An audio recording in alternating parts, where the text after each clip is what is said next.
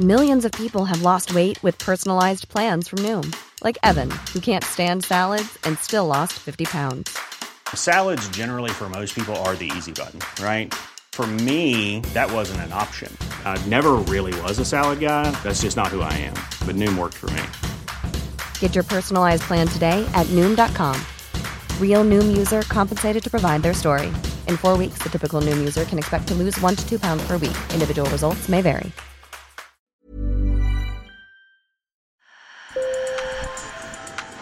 Bonjour. Hello. Hola. Marhaba bikoum. Sur le fil. Le podcast d'actu de l'AFP.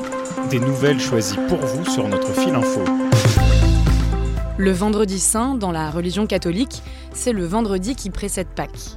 En Irlande du Nord, ce jour est devenu historique, car il y a 25 ans, cette nation du Royaume-Uni signait ce qu'on appelle l'accord du vendredi saint. Cet accord vient mettre un terme à 30 ans de conflit entre les catholiques, alors en minorité, qui souhaitent la réunification des deux Irlandes, et une majorité protestante qui veut rester rattachée à la Grande-Bretagne. Une guerre civile qui a fait 3500 morts. Aujourd'hui, la paix demeure fragile, les deux communautés vivent encore dans des quartiers distincts, séparés par des murs, et leurs enfants fréquentent des écoles différentes. Sur le fil. Le début de la période dite des troubles en Irlande du Nord commence à la fin des années 60, lorsque des catholiques manifestent pacifiquement contre les discriminations qu'ils subissent. Leur mouvement est sévèrement réprimé et les tensions se transforment en une guerre civile.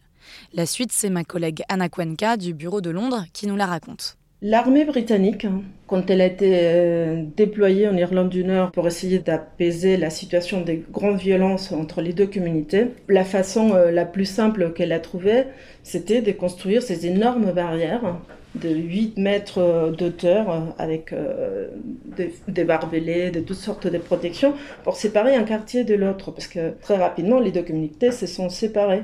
Donc l'armée britannique a levé ce qu'ils appelaient les peace walls, donc les murs de la paix, justement pour éviter la violence entre l'un et l'autre. Aujourd'hui encore, on constate les stigmates de ce conflit. À Belfast, plus de 70 murs existent encore, d'une longueur totale de 13 km. Ça peut être des barrières métalliques, ça peut être le mur arrière de la cour d'une école, ça peut être le mur d'un bâtiment. C'est pas un mur comme le mur de Berlin. Et à chaque fois que le gouvernement consulte sa population, elle dit accepter d'abattre les murs, mais elle n'est toujours pas prête à le faire. Pour beaucoup de gens, c'est toujours un mécanisme de sécurité, de sécurité physique et surtout, je pense pour beaucoup de gens, de, sécurité psychologique. Ils ont leur territoire bien délimité et ils savent que personne va venir s'introduire. Les murs sont un vestige du conflit. Quand on pense aux murs, on se rend compte qu'ils ont en quelque sorte été construits par le gouvernement britannique pour arrêter les balles. Michael Colbert est un ancien membre de l'IRA, la force armée en faveur de la réunification des deux Irlandes.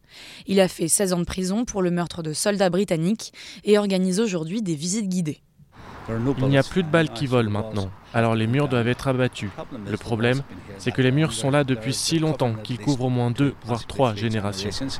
Ces murs sont totalement intégrés au paysage urbain, malgré les obstacles qu'ils représentent.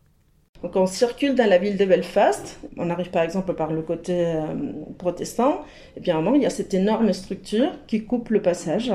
Il faut la suivre jusqu'à ce qu'on arrive à une porte. Les portes de gate, c'est des énormes portes métalliques qui s'ouvrent à peu près à 6 heures du matin et qui restent ouvertes jusqu'à 9 heures du soir. Et puis après, elles se referment. À l'époque, c'était l'armée qui était là.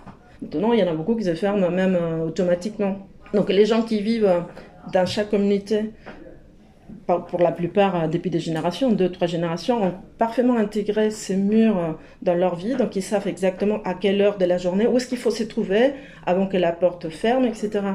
Mais c'est vrai que ce sont des grands obstacles urbains, du moment où à 9h du soir, on ne peut pas traverser le mur et qu'il faut faire tout le tour, par exemple, pour aller à l'hôpital. Un trajet qui serait d'un demi-mile ou d'un kilomètre devient euh, peut-être 6 km, parce qu'il faut faire tout le tour euh, du quartier voisin.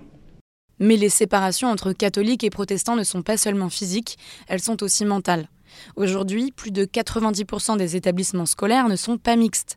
Les enfants protestants étudient dans des écoles publiques et les catholiques dans d'autres écoles privées sous contrat avec l'État. J'ai toujours de l'espoir. J'espère encore que la société d'Irlande du Nord peut être meilleure. Et je pense que l'éducation à la maternelle a un rôle à jouer.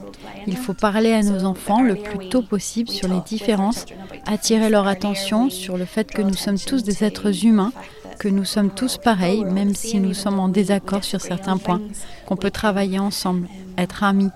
Et j'espère que cela restera gravé dans leur mémoire quand ils grandiront. Pamela Algui est la directrice de l'une des rares écoles mixtes d'Irlande du Nord.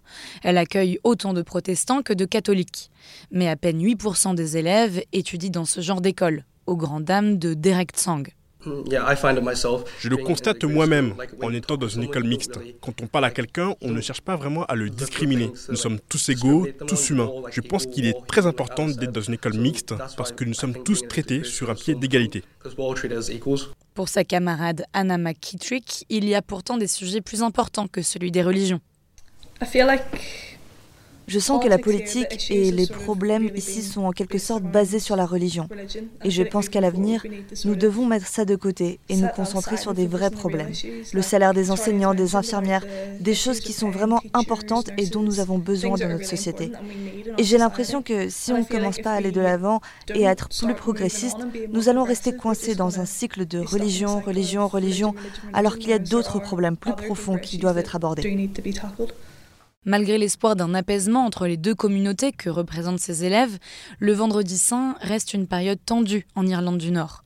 Le niveau de la menace terroriste a été relevé d'important à grave par les services de sécurité en prévision d'une visite du président américain Joe Biden.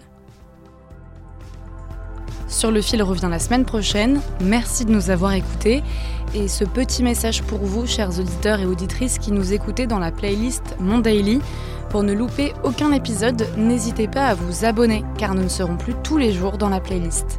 Je m'appelle Camille Kaufmann, merci pour votre écoute fidèle et bonne journée.